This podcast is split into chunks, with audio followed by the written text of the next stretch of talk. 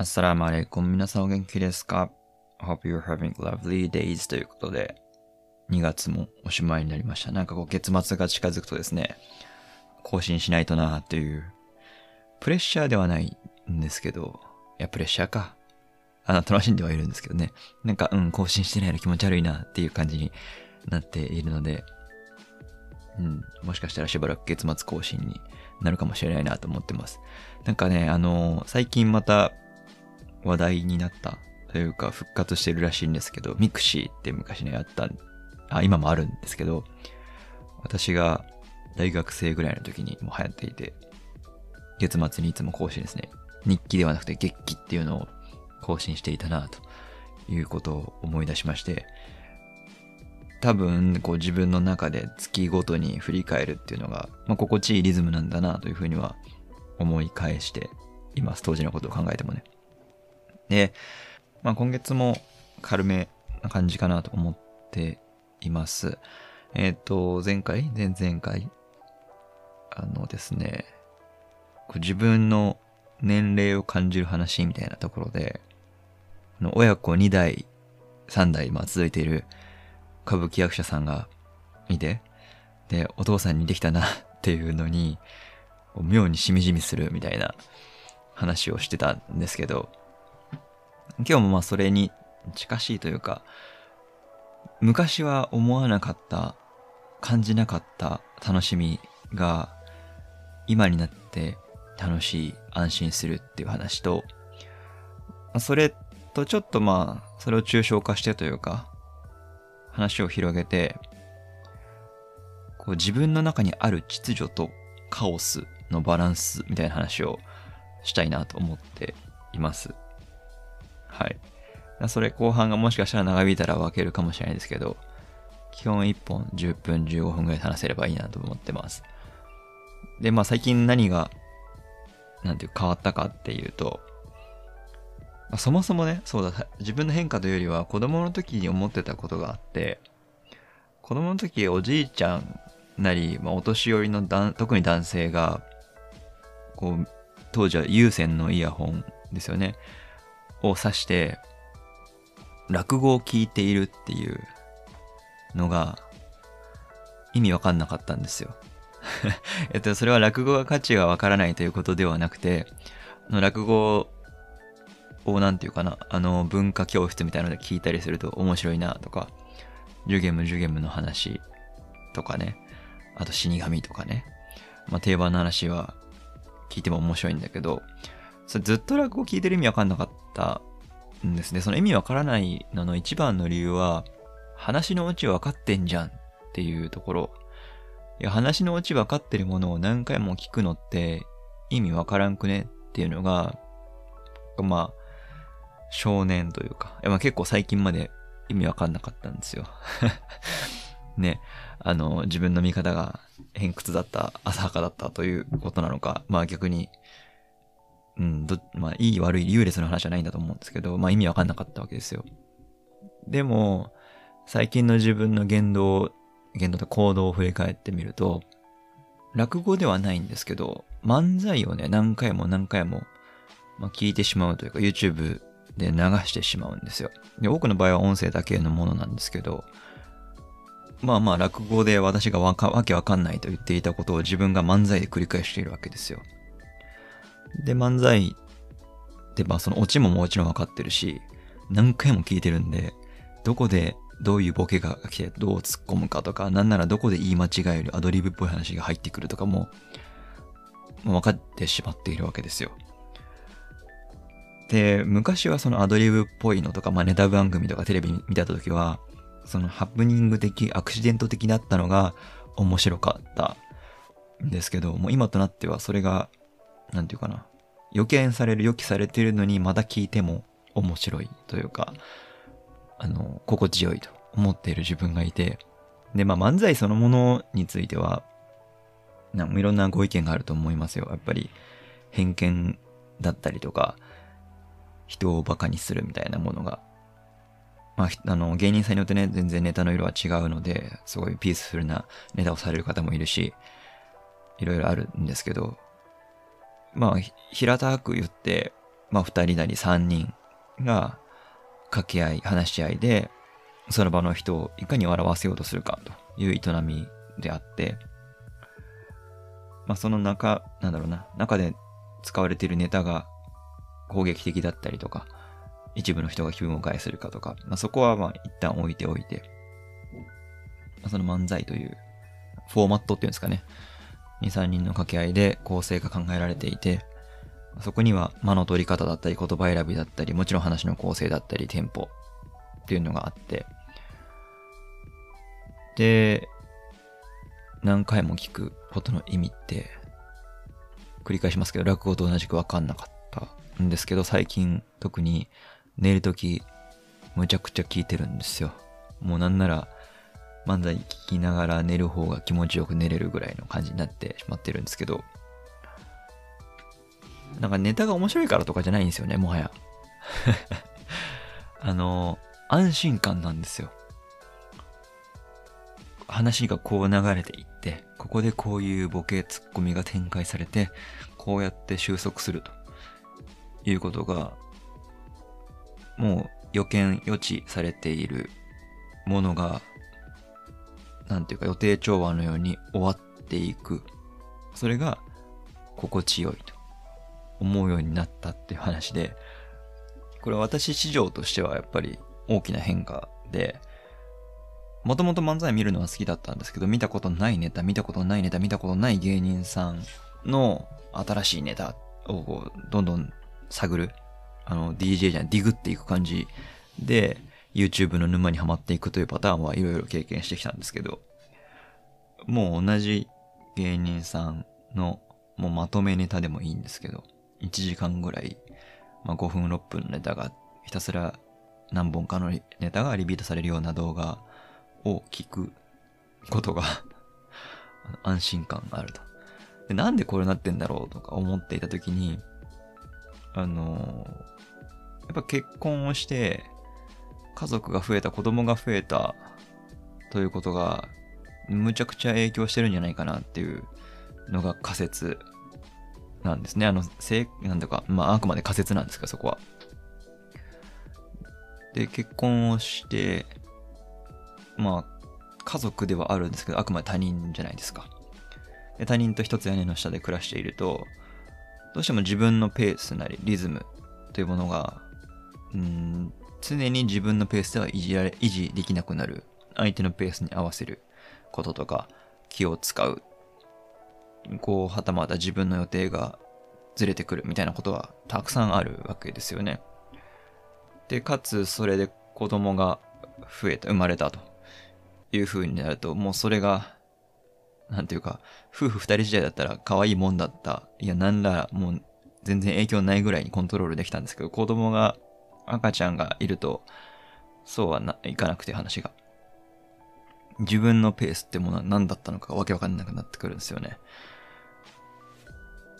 まあ、どっちかっていうと自分がこう、朝何時に起きて、何十分これをして、これこれこうして、こうなったらこうしてって結構、マイルールが厳しいタイプの人間だと思ってて、で、まあ今でも、妻にはいじられるくらいですけど、あのエジプトにいる時とかには、もう朝5時とか5時半ぐらいにポンと起きて、ジム行って、そこから仕事行くみたいなのがザラであって、で、日本来てからもそういう生活は心地よかったんですけど、もう子供ができてからはそんなことが全くできなくなってですね。それが、あの、単純に寝不足ということのストレスだったと思ってたんですけど、そうではないらしいと、どう、どうやら自分の中でですね。この自分のペースが持てないとか、うーん、すべてランダムなり外部のものに影響を受けて時間が過ぎていく感じっていうのが、多分いろいろと辛いというか、ストレスに抱えてたんだなっていうのが、それがその漫才を何回も聞くっていう行動で安心を取ろうとしてる自分に気づいたわけですよ。で、さっき言ったように、この5分のネタの中で起きることってのは全て予期できる。どう流れていくことがわかる。それが、むちゃくちゃ心地いいんですよね。その、まあもちろん赤ちゃん寝てる時に聞いてるんで、ほとんどの場合は。別に、うん、なんていうかな。その瞬間的には赤ちゃんに左右されることはないんですけど、でも、こう自分の失っていたリズムなり、予定通りに進むという感覚が、とてもありがたい。だから聞いてる。面白いとかじゃないんですよ。もうそうなってくると。で、まあ、あの何回も聞いている落語のおじいちゃん、おじいちゃんを思い返した時にもしかしてそういうことだったのかっていうふうに思うんですよ。あの、いや、全然インタビューもしたことないし、その、彼らがどういう動機から聞いていたのかはわからないんですけど、でも少なくとも似た感覚あるんじゃないかな。まあ、予定調和で安心感を求めに行ってる落語を聞きながら、そういう行動だったんじゃないかなっていうふうに分析してるんですよね、私の中では。で、あの、ちょうどキリがいいんで、もう少し、というか、あの、一回ここで切って、最近聞いてるオーディオブックで、この話が若干説明されていたっ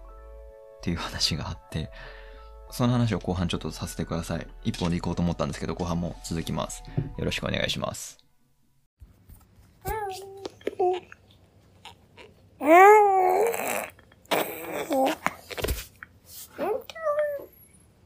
最近聞いている本で、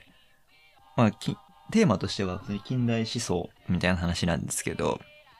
その中でですね、近代の思想の特徴として、えっと、秩序化が強すぎる傾向があるっていう話があって、秩序化、秩序って、あの、ルールとかですよね。あの、なんていうか、どんなことにもルールを決めて、例外を排除して、まあ、現場、現実の世界の中ではこれ規則なんで、とか、まあ、それがこう明文化されてなくても、そうあるべきだよね、あるべき論みたいな話で、まあ、空気がそうなっているからとか、なんていうかな、常識みたいなことが他人の動きを支配する。で、結果的にもう全体が一つのシステムの中で秩序だって動いていく。ルール通りに予測が立つように動いていくような世界観がこう近年になって強くなってるよねって話になってて。で、まあそれがコンプライアンスに引っかからないようにとか炎上しないようにみたいなところで、こう自分の外にある秩序を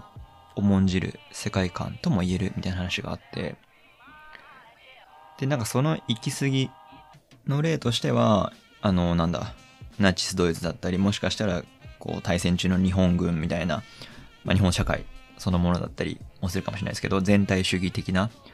こう自分の意思はどうでもよくて、秩序が優先するものに、こう盲目的に追従してしまうと。で、こう、なんていうかな、意図的にじゃなく、意識的にではなくて、もう無意識的にその秩序に従ってしまっているような状態。ってやばいよねとか、まあそういう流れになってきてるよねって話になってて、まあすごい、あの、前半の落語の話どこ行ったって話なんですけど、いや、その秩序、秩序化が進む世界観の中で、人ってあえて秩序を乱すものを取り入れるんだよねっていう話が出てきて、で、あえて秩序を乱すものを取り入れることって何なのか、てかなんでそうするかっていうと、こう秩序化が行き過ぎるとか、まあ、ある程度来たところに行くと、その秩序に収まっていないものを見つけたときに、ひどく不安になる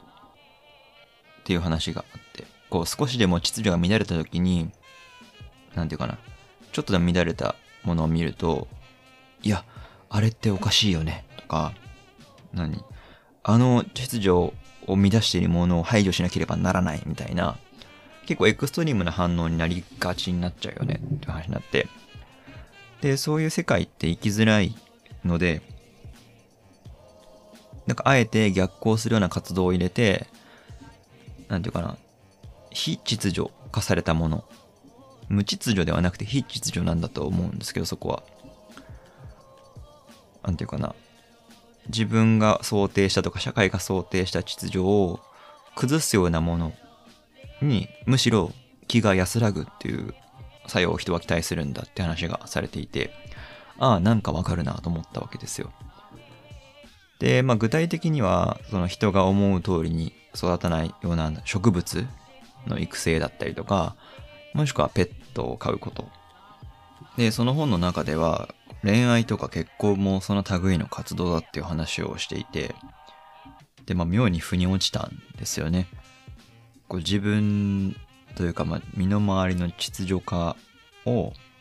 攪乱するもの、攪拌するものとして、非秩序化するために、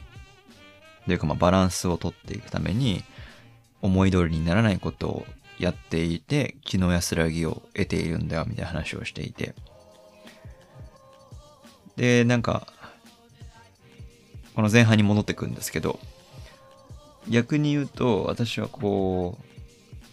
う、結婚なり育児っていうもので、まあ、非秩序化が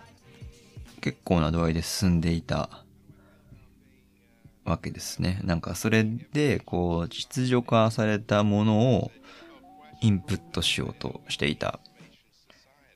で、まあそうなった時に新しい本を読むとかももちろん習慣としては秩序秩序化なんだけれども、内容として結果を知っているもの、オチを知っているもの、展開を知っている漫才というものを消化することで自分のストレス、でそのストレスっていうのは非秩序化が進んで進みすぎてしまった。もしくはまあその度合いが自分の許容をかなり超えていた、いる状況に対する処方箋として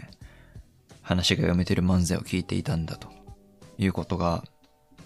あ、なるほどと思えたわけですよね。で、まあこれを聞いてくださってる方がどう感じになるかとか、もしくはご自身の場面に考え、振り返ってみて、この秩序化、非秩序化、行き過ぎた秩序化、もしくは行き過ぎた非秩序化を、こう戻す行為として、なんかやってることとか、感じてることとか、あるのかななんていうふうには思うんですけど、いやもう、いや、どうなんですかね。想像が つかないですね。皆さんの生活の中で、秩序というものがどのくらい重きを置いているか。で私はさっき言っていたように結構きっちりきっちりやるタイプ。なんかその細かいというよりは自分でルールをつけてとか自分で決めたルールで動きたいっていう欲が強いので、だからそればっかりだときつくなってしまうんだと思うんですけど、その度合いが下がりすぎると結構ストレスフルなんだなっていうのが、まあその思想の本ではありましたけど、自分のねなんか日々のモヤモヤを言語化された、してくれたような気がして、なんか救われた気になったので、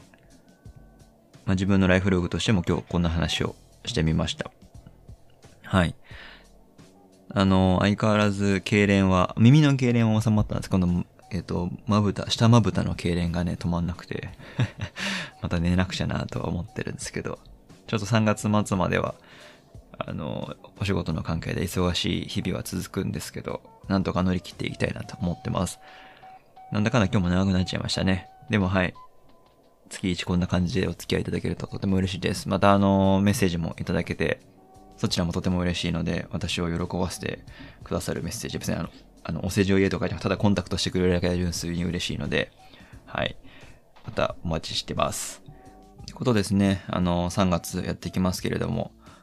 花粉症の方は一緒に頑張って、頑張るもんじゃないか。あの、